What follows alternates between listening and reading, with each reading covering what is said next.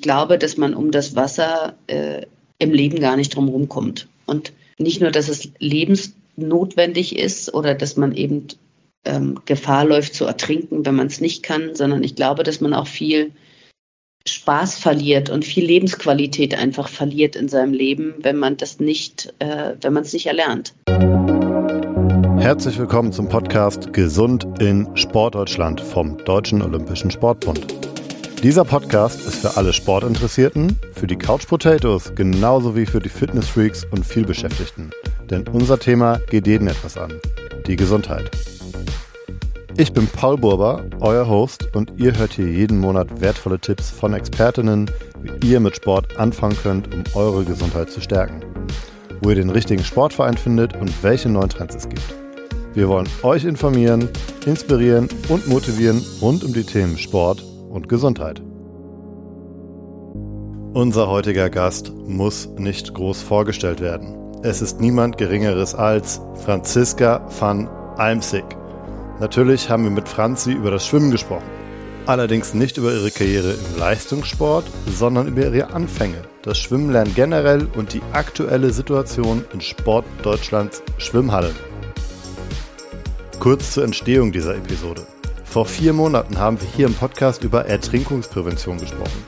Dr. Ute Vogt von der DLRG war zu Gast und wir haben schnell gemerkt, dass das Thema Schwimmen für euch super wichtig ist und teilweise auch sehr emotional diskutiert wird. Hört also nach dieser Folge gerne nochmal in die Folge aus dem Juli mit Ute Vogt rein. Aber jetzt geht es erstmal ums Schwimmenlernen mit Franziska von Almsig. Los geht's! Hallo, liebe Franzi, schön, dass du da bist. Und ich frage dich wie alle unsere Gäste, hast du dich heute schon bewegt? Ja, guten Morgen, natürlich. Ich bin ein absoluter Frühaufsteher, was vielleicht viele gar nicht wissen. Wobei als Sportler ist man wahrscheinlich ähm, generell ein Frühaufsteher.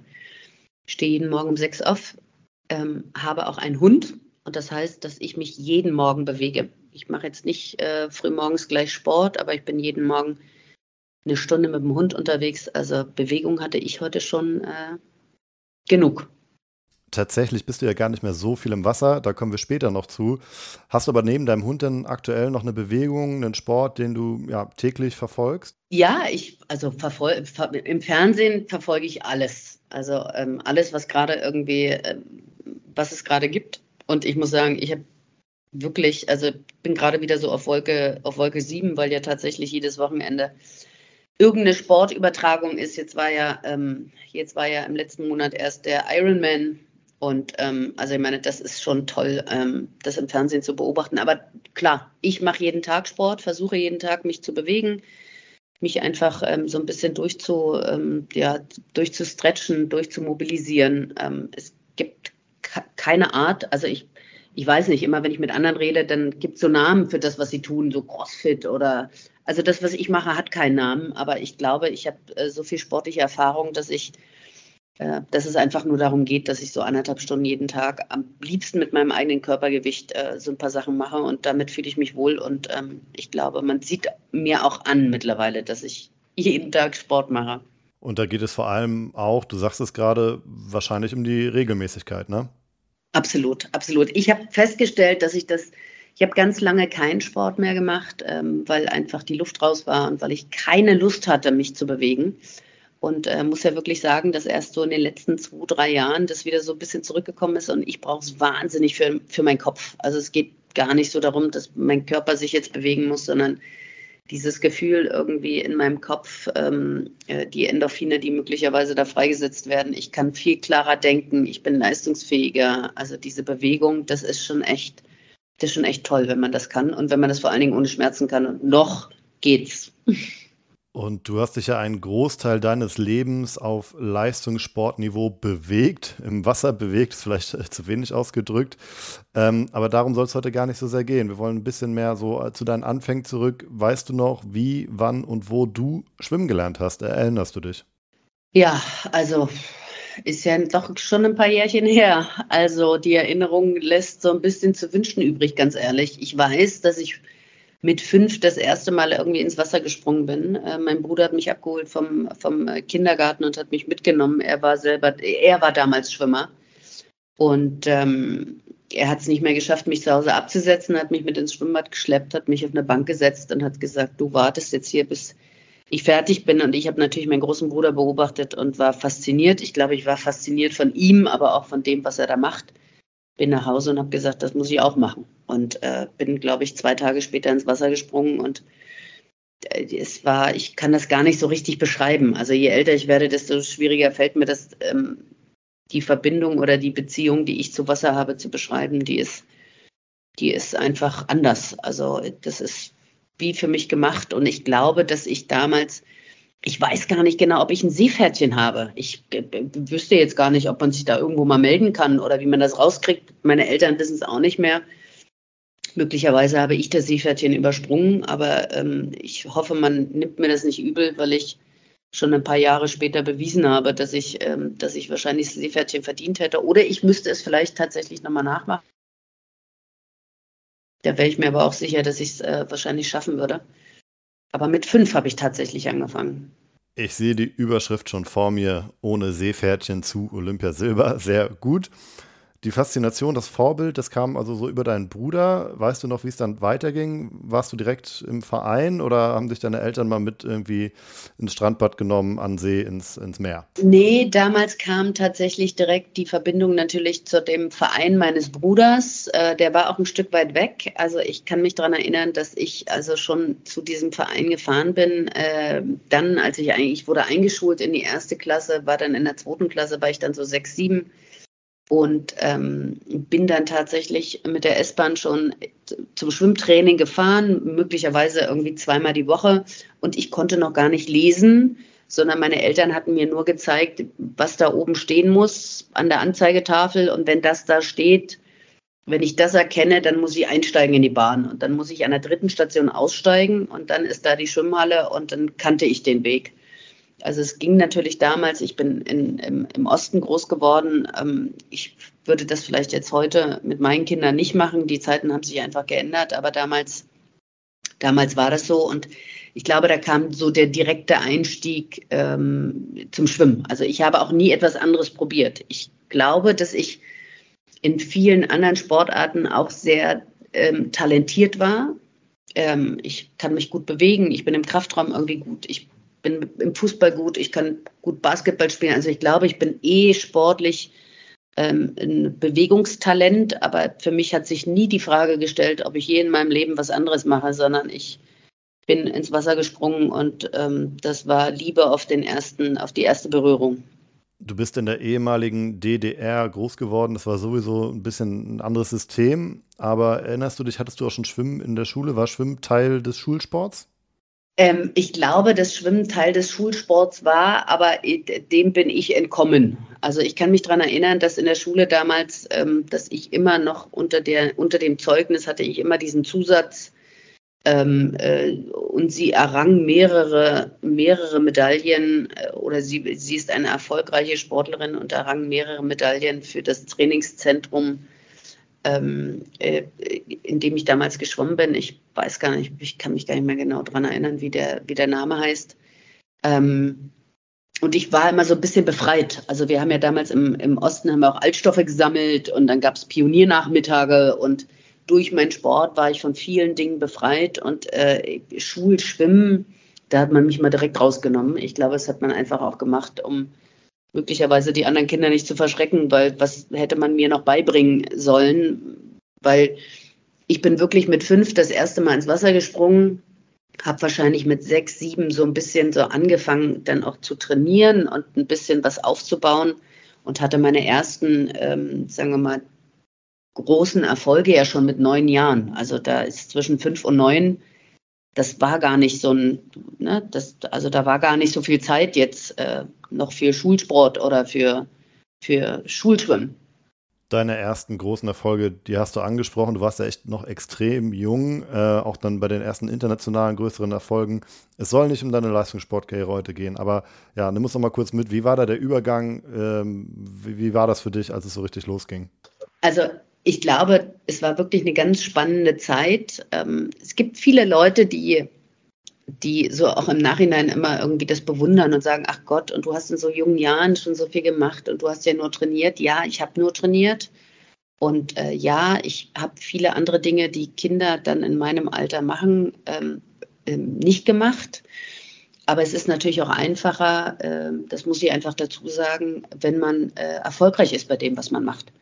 Dann macht alles natürlich noch viel mehr Sinn und dann ist man noch verbissener und dann ist man irgendwie all in. Und man muss einfach sagen, ich bin mit, mit fünf ins Wasser gesprungen und habe mit sechs irgendwie wahrscheinlich angefangen, so ein bisschen orientiert mal zu trainieren und äh, war einfach immer erfolgreich. Ich war immer, alles, was ich gemacht habe, konnte ich gut umsetzen und wenn dann Erfolg da ist, dann fällt es einem natürlich auch einfacher, größere Träume zu haben und dran zu bleiben. Und aber auch ich hatte natürlich Phasen und Tage, wo ich überhaupt keine Lust hatte, irgendwie und alles hinschmeißen wollte. Ähm, aber es war, es gab eigentlich gar keinen richtigen Übergang von dieser Jugend, äh, von dieser Jugendwettkampfphase zu der Erwachsenenwettkampfphase. Ich hatte mich mit 13 das erste Mal für Europameisterschaften, also für die großen Europameisterschaften schon nominiert. Da durfte ich noch gar nicht zur Jugendeuropameisterschaft. Also ich war für die Jugendeuropameisterschaft noch zu jung, geschweige denn für die Europameisterschaft. Und ich hatte mich damals für die Europameisterschaft nominiert und durfte nicht mitfahren. Und, ähm, und äh, hatte, hatte dann wirklich Glück, dass ich 14 Jahre geworden bin, 1992, ähm, zwei oder drei Monate bevor die Olympischen Spiele statt, stattgefunden haben. Also wenn ich da immer noch 13 gewesen wäre, dann, ähm, dann hätte ich vier Jahre warten müssen auf die nächsten Olympischen Spiele. Und deswegen bin ich dann mal so durchgerutscht und äh, habe also meine ersten Olympischen Spiele mit 14 bestritten und weiß noch, dass ich äh, gar nicht so die Olympischen Spiele richtig genossen habe, weil ich unbedingt zur JDM, also zur Jugend-Europameisterschaft wollte, weil das ja,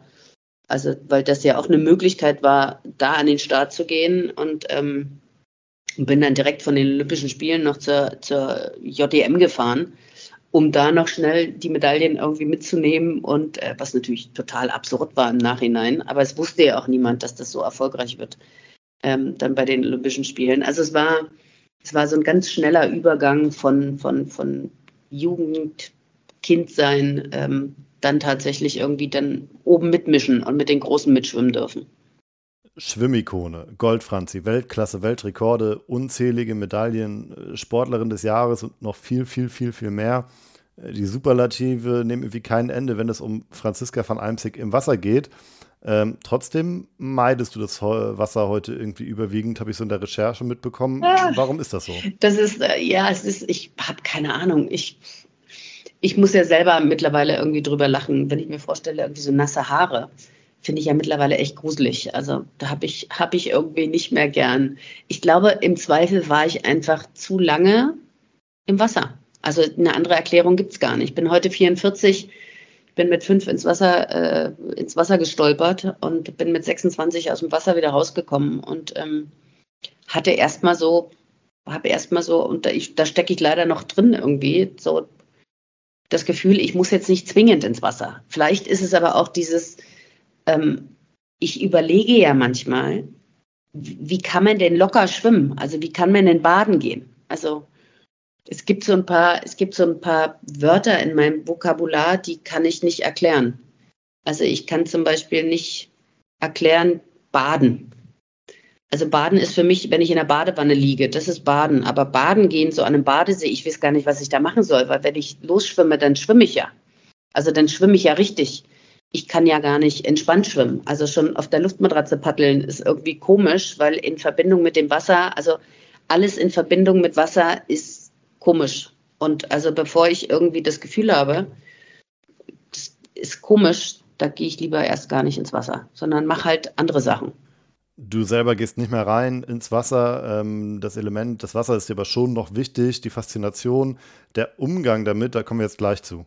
Absolut, aber ich muss natürlich auch vielleicht noch äh, anhängen, dass man sagen muss, wenn ich dann mal im Wasser bin, ne, also dann bin ich auch schwer rauszukriegen. Also ich bin jetzt, ich springe jetzt nicht irgendwie zur Abkühlung mal kurz ins Wasser und bin dann eine Sekunde später wieder draußen, sondern wenn ich mal drin bin und, und mal wieder, wenn das Gefühl zurückkommt und also ich meine, das Wasser gibt mir ja auch unheimlich viel. Ne? Also ich sage jetzt mal, wenn man im Wasser ist und den Kopf unter Wasser nimmt und ich bin ja, ich liege ja im Wasser ganz anders als andere Leute und ich äh, kann jetzt nicht länger die Luft anhalten als andere, aber ich, ich atme jetzt unter Wasser auch nicht, aber ich bewege mich ja im Wasser irgendwie anders, dann ist das schon ein Gefühl von, ja, von Freiheit und von, von ich, ich kann so alles abschütteln. Also ich glaube, ein kleines Geheimnis, was ich verraten kann, ist, wenn mir alles zu viel wird und wenn mir alle tierisch auf den Zeiger gehen, dann ist es Zeit, ins Wasser zu gehen und, ähm, und einfach den Kopf unter Wasser zu nehmen und vielleicht auch ein paar Meter zu schwimmen und sich auszupowern und, und einfach so dann dieses Wasser um den, um den Kopf zu, zu spüren und seine Ruhe zu haben. Also das, äh, das passiert schon. Selten, aber das, äh, das muss schon sein. Du kannst dich sozusagen freischwimmen. Kurze Auszeit und eine kleine Bitte an euch, die Gesund in Sportdeutschland Community. Wenn euch der Podcast gefällt, dann könnt ihr zwei Sachen unbedingt machen. Erstens, abonniert uns in eurem Podcast-Player. Und zweitens, lasst auch noch eine Bewertung da. Das würde uns wirklich super helfen und die Community auch wachsen lassen. Jetzt haben wir über deine Schwimmanfänge gesprochen. Jetzt wollen wir mal ein bisschen allgemeiner werden, so in Sportdeutschland für die Community. Ähm, du hast mit fünf Jahren schwimmen gelernt. Ist das das richtige Alter? Mit fünf, ein bisschen älter, ein bisschen jünger? Wann sollte ich denn optimalerweise mit dem Schwimmlernen anfangen? Na, jetzt haben wir ja in den letzten Minuten schon so irgendwie ein bisschen rausgehört, dass wahrscheinlich ich unfassbar viel Talent hatte. Ähm, was viele Leute immer so ein bisschen unterschätzen, ist, dass Schwimmen eine koordinativ sehr anspruchsvolle Sportart ist da bewegen sich nicht nur die Beine und man muss halt laufen oder rennen und das möglichst dann irgendwie schnell oder langsam, sondern man muss die Beine bewegen und dann muss man noch Luft holen und muss den Kopf noch in die richtige Richtung bewegen und also da passieren ganz viele Dinge gleichzeitig. Deswegen sagt man in der Regel eigentlich, dass Kinder so mit, mit sechs, sieben in der Lage sind zu verstehen, was man auch von ihnen will. Weil das ist ja nichts, also wir fallen ja nicht ins Wasser und können dann einfach schwimmen, sondern es wäre gut, wenn am Rand äh, eine Trainerin steht, äh, jemand, der das richtig gelernt hat und der und der einem dann erklärt, was man macht. Und das ähm, geht in der Regel so mit vier, fünf noch schlecht, weil die Kinder ein, einfach gar nicht verstehen, was man von ihnen will. Deswegen ist eigentlich, sagen wir mal so, dass äh, das Beginneralter ist, liegt meines Erachtens so zwischen sechs und sieben. Es ist natürlich klar, es gibt Ausnahmen, die mit vier oder mit fünf, das höre ich, also habe ich schon ganz oft gehört in der Vergangenheit. Ich weiß es ja von mir selbst. Äh, die Ausnahmen gibt's, aber in der Regel fängt man mit sechs oder sieben Jahren an, den Kindern das Schwimmen beizubringen. Also Kinder machen ihr Seepferdchen mit sechs oder sieben.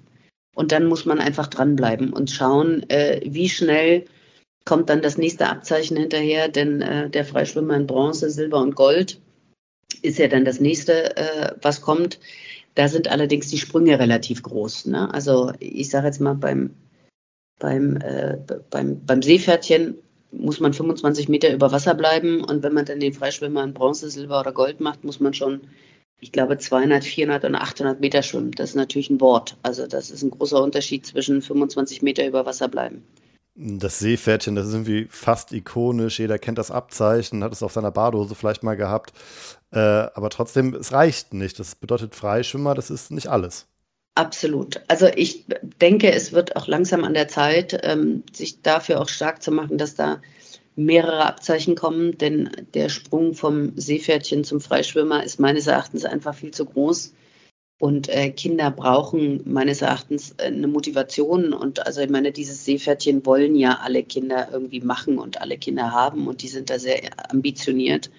Aber was man auf alle Fälle mit auf den Weg geben kann und muss und sollte, ist, äh, Kinder können nicht sicher schwimmen, wenn sie das Seepferdchen haben. Das ist der Anfang.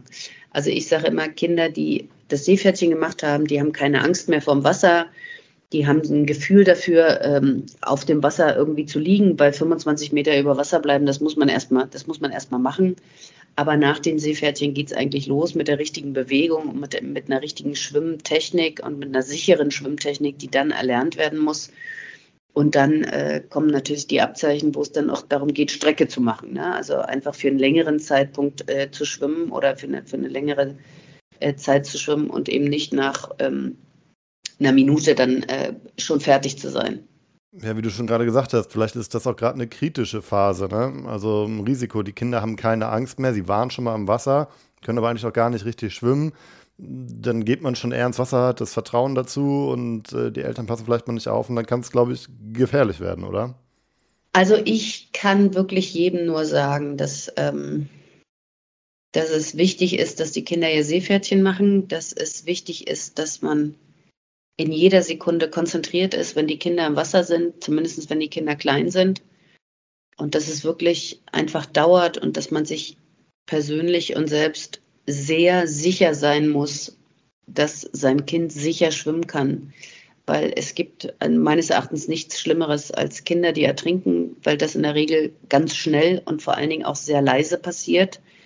Ähm, Im Zweifel macht man sich ja nie Gedanken darüber, was ist denn, wie, wie, wie ertrinkt man denn oder wie, wie ist das denn oder wie, wie sind denn so bestimmte Situationen, sondern man wird immer erst konfrontiert, wenn man tatsächlich mal daneben steht oder wenn dann eben äh, auch mal was passiert. Ähm, und ich glaube, dass wir, dass alle, die Kinder haben, auch mal Momente hatten, wo man mal, also ich kann mich zum Beispiel bei meinem Kleinen dran erinnern, ich glaube, es war auch nicht mein, es war nicht mein großer, sondern es war eher mein Kleiner, der ja völlig auf den Pool drauf zuläuft und, und äh, einfach weiter marschiert und sich da überhaupt nichts bei denkt, nicht schwimmen kann, angezogen war und ich hinterhergehechtet bin und der tatsächlich irgendwie den Schritt in den Pool geschafft hat und man dann irgendwie oben am Kopf äh, das Kind wieder rauszieht und irgendwie denkt, also um Gottes Willen, also was wäre jetzt passiert, wenn ich nicht so konzentriert und nicht wirklich fokussiert äh, in der Nähe von Wasser mit meinem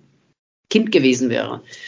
Deswegen kann man, kann ich nur sagen, das geht ratzfatz, die Kinder schreien nicht und da wird auch nicht irgendwie gezappelt an der Wasseroberfläche, Fläche, sondern die machen einen Schritt, sind im Wasser und gehen unter wie ein Stein.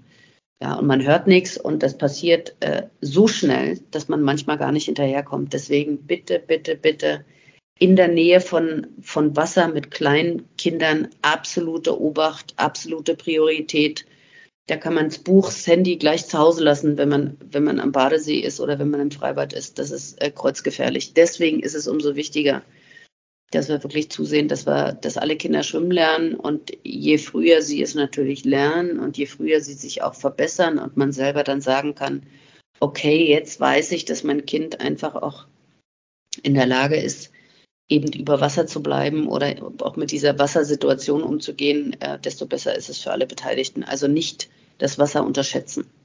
Also ich halte fest, nicht Angst machen, aber natürlich die Gefahr äh, und das Risiko vermitteln, darauf aufmerksam machen, äh, ja, dafür sensibilisieren. Und da sind wir eigentlich schon genau richtig. Tipps vom Profi, von dir sozusagen, äh, mal aus meinem ganz eigenen Kosmos sozusagen. Schwimmflügel, sind die eigentlich noch das Auftriebsmittel der Wahl beim Schwimmlernen? Ich weiß vom Fahrradfahren, Stützräder sind eigentlich schon wieder out, macht man gar nicht mehr so sehr. Wie ist es beim Schwimmen? Ich glaube, man muss individuell einfach schauen. Ähm, Schwimmflügel finde ich jetzt nicht verkehrt. Ich glaube, bei allen Hilfsmitteln, die äh, Kinder benutzen, muss man einfach immer sagen, ähm, zusehen, dass die Kinder nicht zu, sich zu lange mit diesen Hilfsmitteln aufhalten. Genauso ist es ja beim Fahrradfahren auch, wenn man sich das vorstellt. Wer zu lange mit Stützrädern irgendwie durch die Gegend gondelt, der ähm, macht die Stützräder irgendwie gar nicht mehr ab oder traut sich es dann eben nicht oder oder meint, äh, nur Fahrrad fahren zu können, wenn da hinten irgendwie rechts, links noch äh, irgendwelche Räder sind. Und so ähnlich ist es beim Schwimmen einfach oder beim Schwimmlernen auch.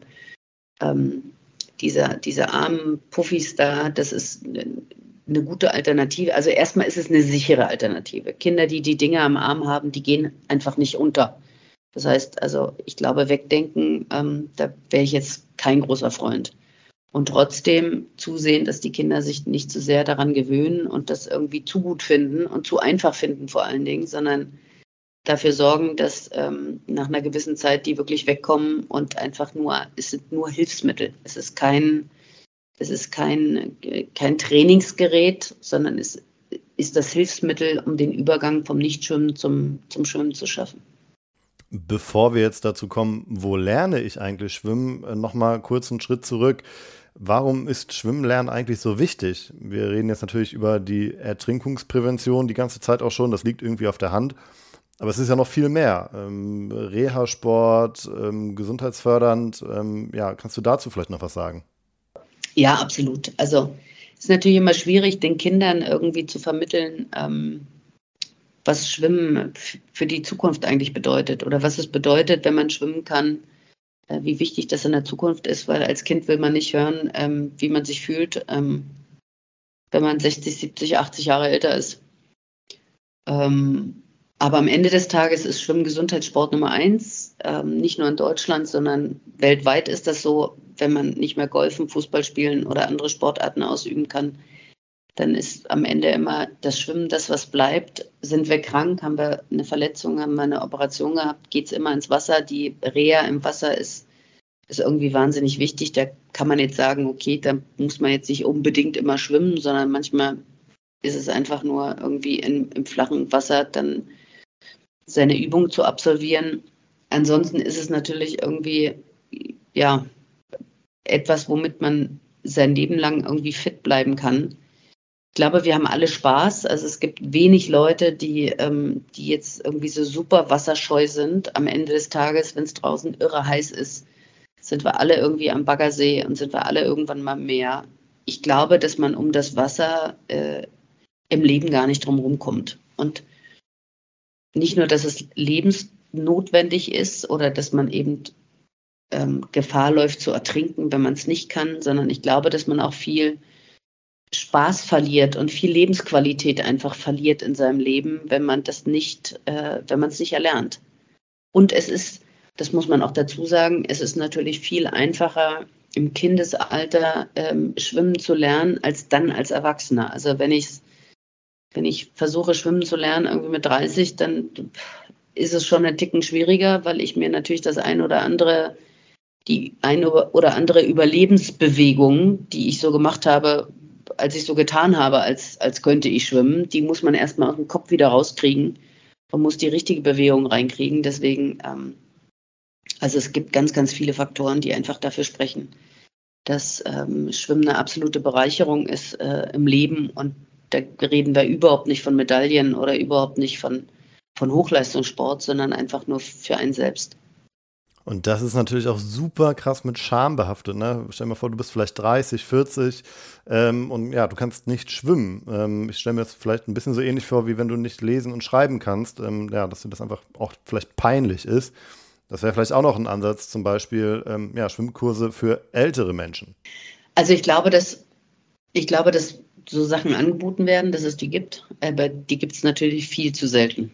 Und da kommen wir, also ich meine, das können wir jetzt gar nicht vertiefen, weil wir natürlich dieses ganze Thema Schwimmen lernen ist natürlich ein riesiger Rattenschwanz, ähm, der sich immer wieder selbst äh, irgendwie in den Schwanz beißt, weil ich brauche natürlich zum Schwimmen brauche ich natürlich Schwimmbäder und ich brauche funktio funktionierende Schwimmbäder und so wie sich das alles in unserer heutigen Zeit so ein bisschen entwickelt. Es werden, es wurden in den letzten Jahren immer mehr Schwimmbäder geschlossen, weil es einfach in der Unterhaltung viel zu teuer ist und ähm, Heutzutage werden Schwimmbäder geschlossen und jetzt haben wir eine große Energiekrise. Also die Schwimmbäder in der Zukunft, das werden auch, also es werden eher weniger, als dass es mehr werden. Und eigentlich bräuchten wir mehr, als wir haben.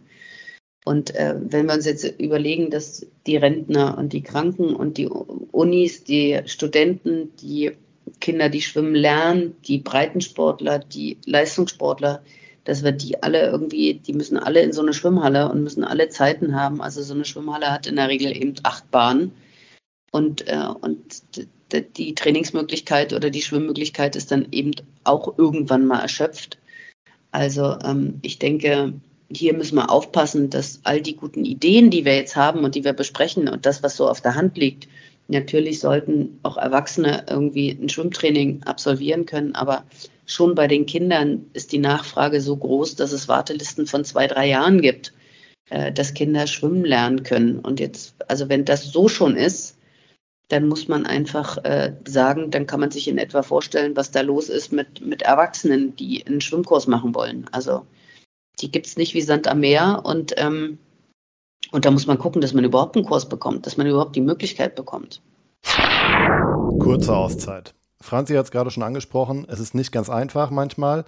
Wenn ihr aber trotzdem einen Schwimmkurs in eurer Nähe finden wollt, könnt ihr auf die Homepage von der DLRG, der Deutschen Lebensrettungsgesellschaft, gehen, dlrg.de oder auf die Seite vom Deutschen Schwimmverband, abgekürzt DSV, www.dsv.de. Dort könnt ihr einfach eure Postleitzahl eingeben und dann werden euch die Schwimmvereine und Kurse in eurer Nähe angezeigt. Wir verlinken beide Homepages natürlich hier in den Show Notes. Darüber hinaus könnt ihr natürlich auch bei eurem Sportverein um die Ecke fragen, ob es eine Schwimmabteilung gibt und diese Schwimmabteilung Schwimmkurse anbietet. Übrigens gibt es nicht nur Kurse für Kinder, sondern auch für Erwachsene. Wer also sicherer im Wasser werden will oder wer schon immer mal Krauschwimmen lernen wollte, findet die entsprechenden Angebote in den Schwimmvereinen. Schaut es euch an. Weiter geht's. Und da sind wir mitten im Thema. In einer perfekten Welt, oder ja, so stelle ich sie mir zumindest vor, lernt jedes Kind oder jedes Kind hat die Chance, zwischen fünf und zehn Jahren hm, schwimmen zu lernen, vielleicht in einem dualen System aus Verein und Schule. Es ist aber tatsächlich gegenteilig. Du hast es gerade auch schon gesagt, es sind verschiedene Faktoren, ähm, Energiekrise, Corona, der Unterhalt von Schwimmhallen ist sowieso sehr teuer. Ähm, was bedeutet das? Wird die Schwimmfähigkeit also noch weiter abnehmen? Also ähm, die Tendenz ist, ist leider so, jeder zweite Drittklässler in Deutschland kann nicht, kann nicht sicher schwimmen. Das ist eine Katastrophe. Ähm, ich bin zum Beispiel der Meinung, dass jedes Kind ein Recht darauf hat, schwimmen zu lernen. Ich bin dafür, dass das, äh, dass das in die Grundrechte der Kinder eingepflanzt werden sollte, weil es meines Erachtens ein Grundrecht und ein Recht der Kinder ist ähm, oder der Kinder sein sollte, schwimmen zu lernen. Und ich glaube, was wir machen müssen heute und eben doch für die Zukunft und die Franziska von Einsig Stiftung, die arbeitet da seit, ich glaube, seit zwölf Jahren oder seit 13 Jahren arbeiten wir daran. Wir müssen immer wieder über das Thema sprechen. Ich bin immer so überrascht, wenn ich irgendwo hinkomme und dann sage, jeder zweite Drittklässler in Deutschland kann nicht schwimmen. Das ist für mich völlig normal. Also ich, also der Tag ist nicht mehr lange hin, wo ich sage, jeder zweite Drittklässler in Deutschland kann nicht mehr schwimmen.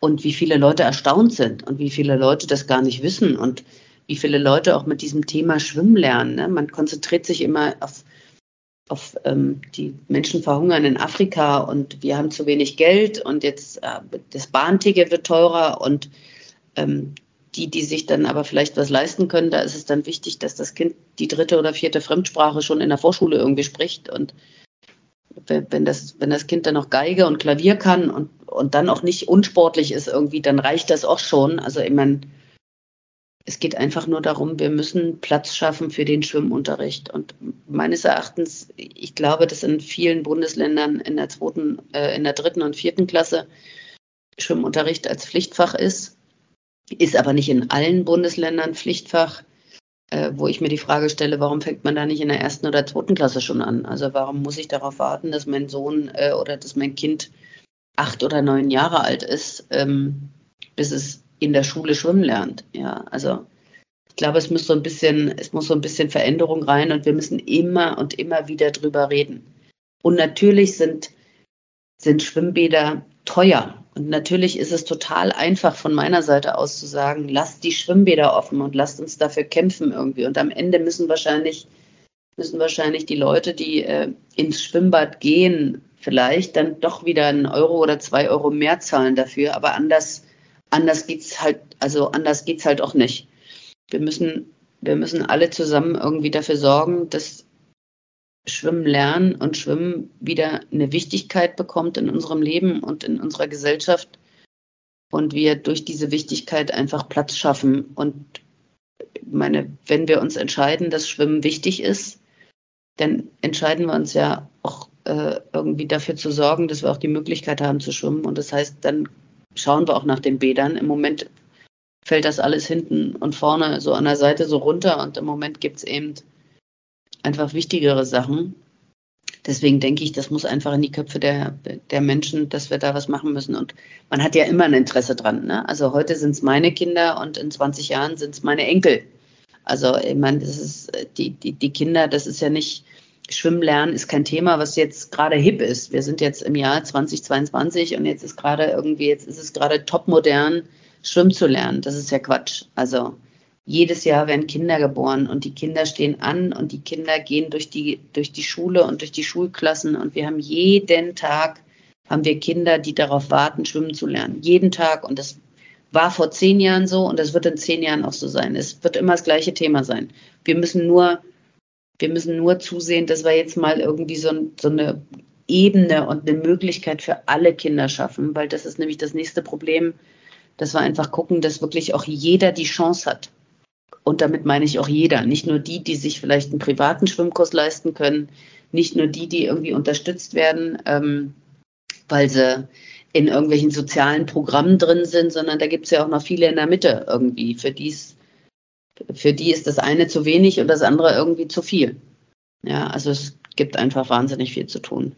Unglaublich wichtige Arbeit, das erstens mal wieder auf dem Radar zu bringen und dann das natürlich auch für jeden zugänglich zu machen, unabhängig von ja, Bildung, sozialem Umfeld, äh, Herkunft und so weiter.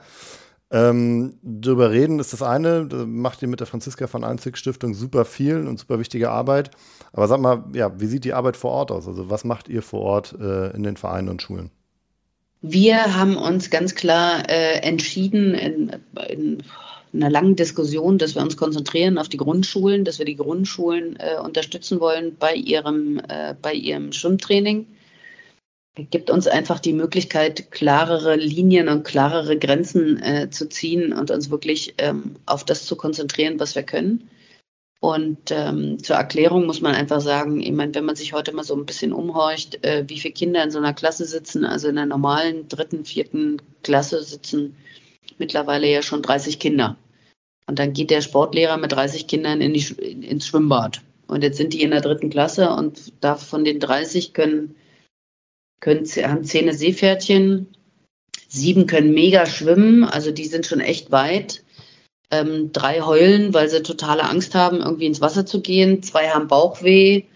Also ich meine, da fällt uns jetzt bestimmt noch ganz viel ein, ja. Und dann gibt es den Sportlehrer, der dann da äh, am Rand steht und was soll, was, was macht denn der? Also ich meine, wenn man sich mal überlegt, was, was soll der machen? Also auf der einen Seite, da, da, springt gerade Kind Nummer 17 irgendwie ins Wasser und auf der anderen Seite kommt, müssten die ja schon wieder rauskommen. Ja, oder zumindest dann nach dem Sprung irgendwie. Also es ist eigentlich unzumutbar.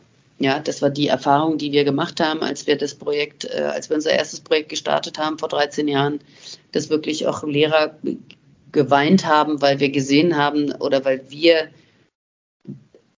dem ganzen Thema Aufmerksamkeit geschenkt haben und gesagt haben, wir sehen, was ihr da eigentlich leistet und, und welche Angst auch die Sportlehrer ja teilweise haben während dem Schwimmtraining, dass irgendwas passiert. Also ich meine, es möchte ja keiner, dass was passiert.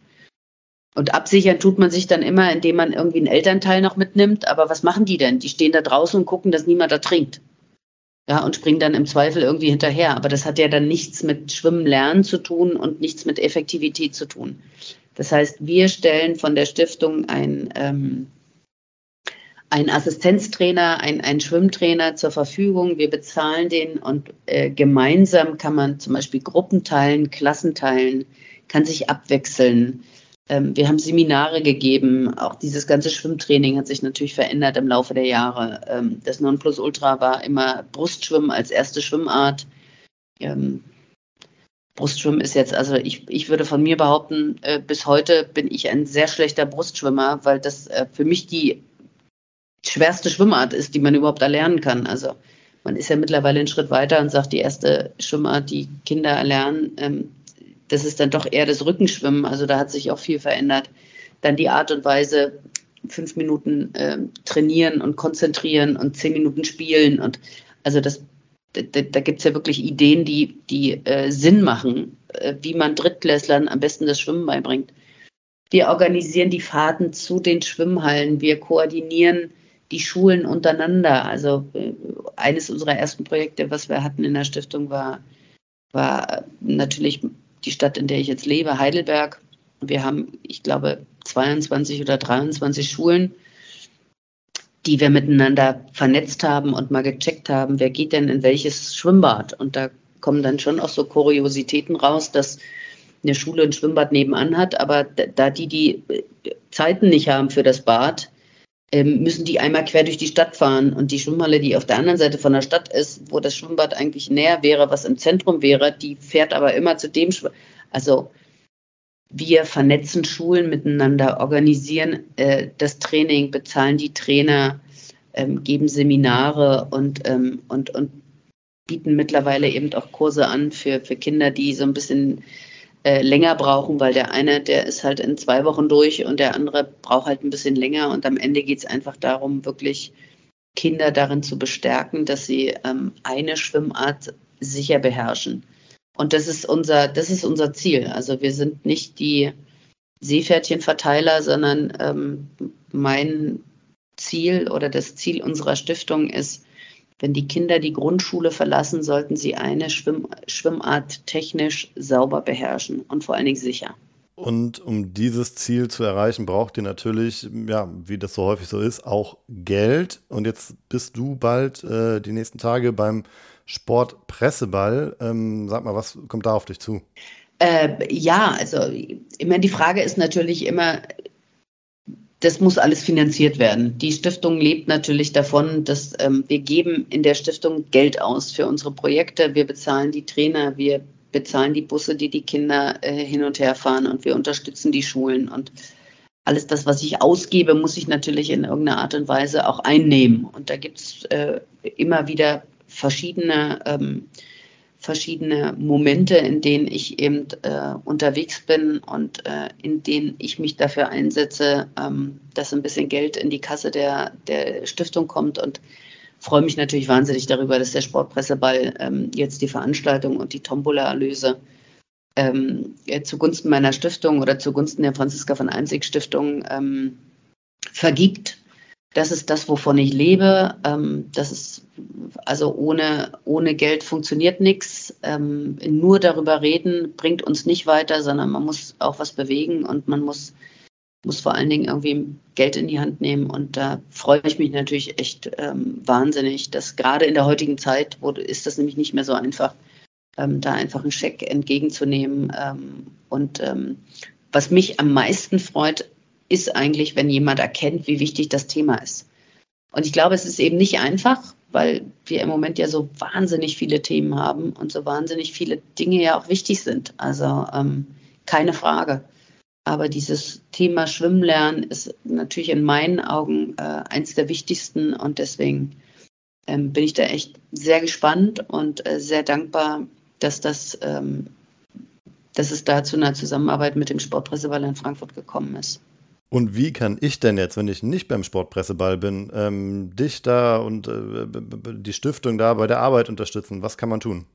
Also ich glaube, was, was wichtig ist und was toll ist, ist einfach unter Franziska von Almsig, ob jetzt Franziska von Almsig Stiftung oder mein Name, wenn man dann über die Homepage irgendwie, also meine Stiftungs- oder unsere Stiftungs-Homepage, die findet man immer. Und manchmal ist es ganz spannend, irgendwie zu sehen, was es für Möglichkeiten gibt. Es kann nicht es kann sich bei mir nicht jeder Einzelne melden und kann sagen, ich habe hier irgendwie, meine Tochter ist jetzt in der, in der Schule und ich möchte gerne besseren, ich möchte gerne besseren Schulschwimmunterricht. Das geht natürlich nicht, aber wenn man mit der Schule spricht und sich da mal eine Schule meldet und wir es schaffen, in der Kommune, in der Gemeinde oder in der Stadt mehrere Schulen zusammenzutrommeln, dann, ähm, dann sind das neue Projekte, die entstehen. Wir sind mittlerweile in, ich glaube, mehr als 30 ähm, Städten deutschlandweit vertreten. Das heißt, wir, wir kommen überall hin.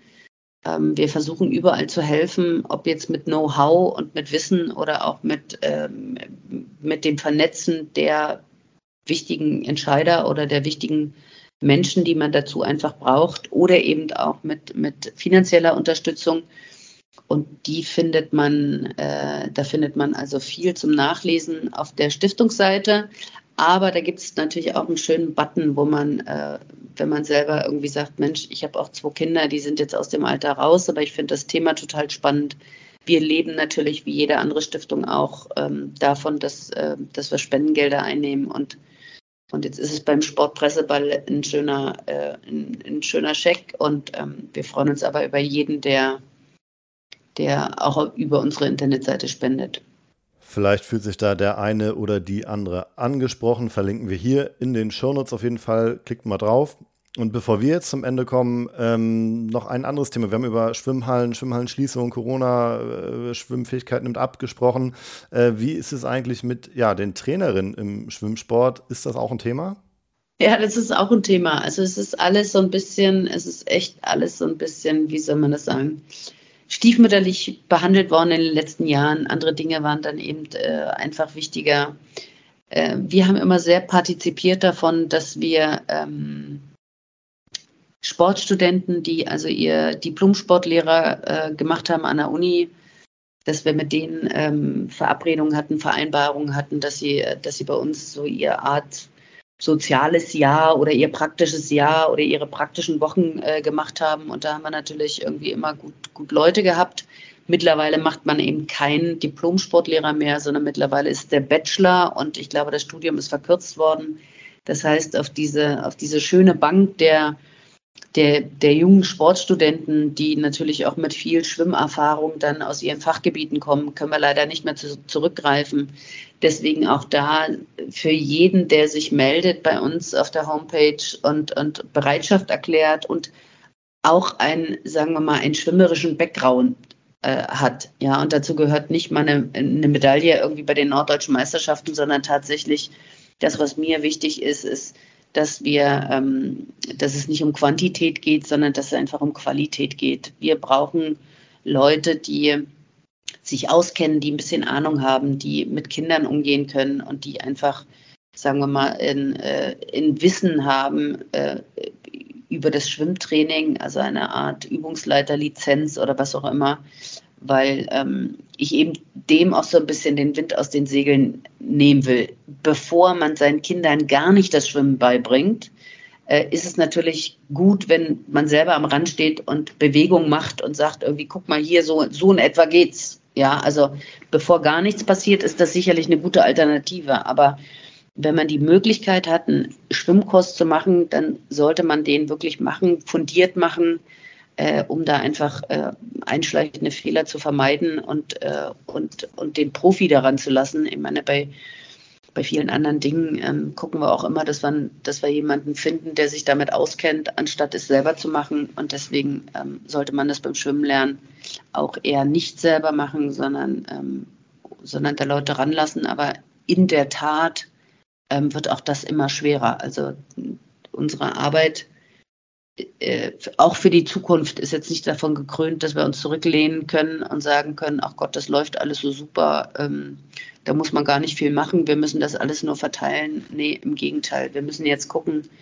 dass äh, die Schwimmbäder offen bleiben, dass wir genug Schwimmbäder in Deutschland haben, was äh, echt schlecht aussieht, dass wir genug Ausbilder haben. Ähm, und da sind wir nicht die Einzigen. Äh, in dem Zuge möchte und äh, muss ich auch die ähm, DLRG einfach mal ähm, erwähnen. Und ich glaube, dass es auch ganz wichtig ist, dass man nicht gegeneinander kämpft, sondern dass man an der Stelle einfach ähm, sich auch gegenseitig unterstützt. Was die DLRG da seit Jahren macht, äh, ist einfach unfassbar.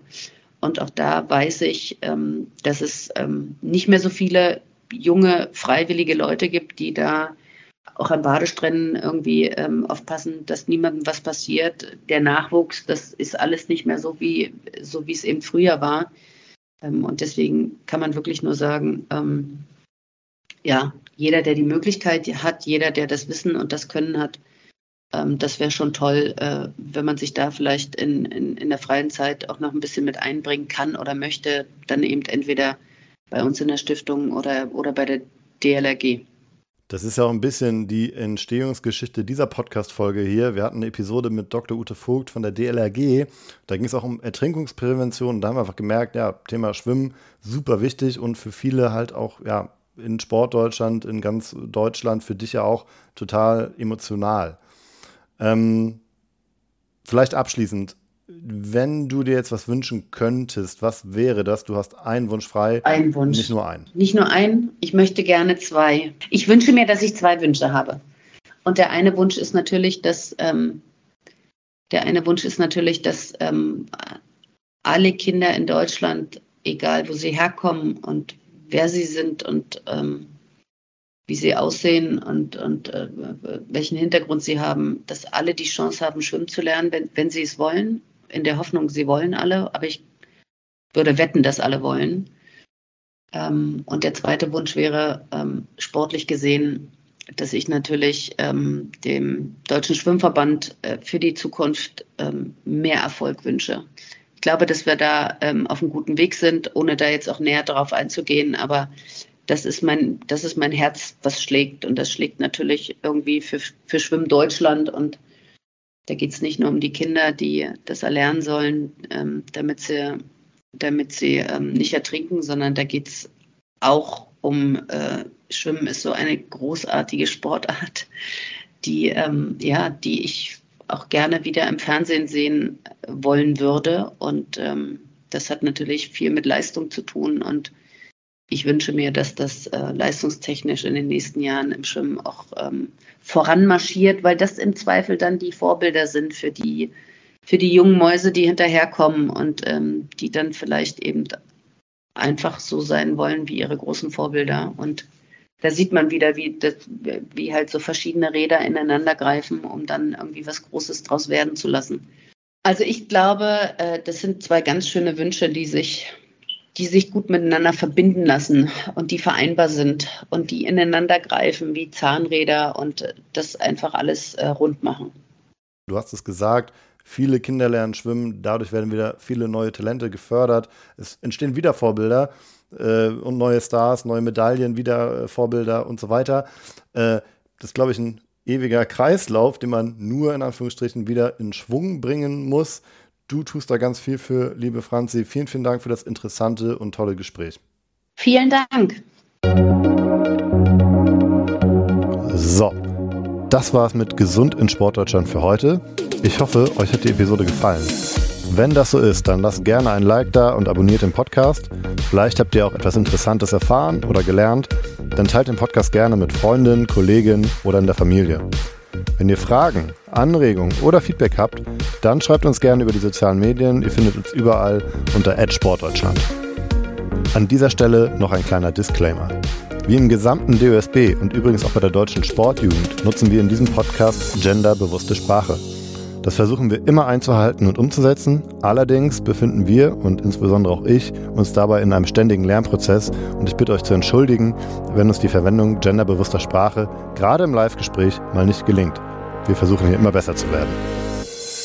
Dieser Podcast wird von der Deutschen Sportmarketing produziert und wird inhaltlich vom DOSB verantwortet. Wenn euch gesund in Sportdeutschland gefällt, hört euch auch gerne mal Trainer in Sportdeutschland an alle Infos zu dem Podcast und auch zu allen weiteren Themen findet ihr auf dosb.de.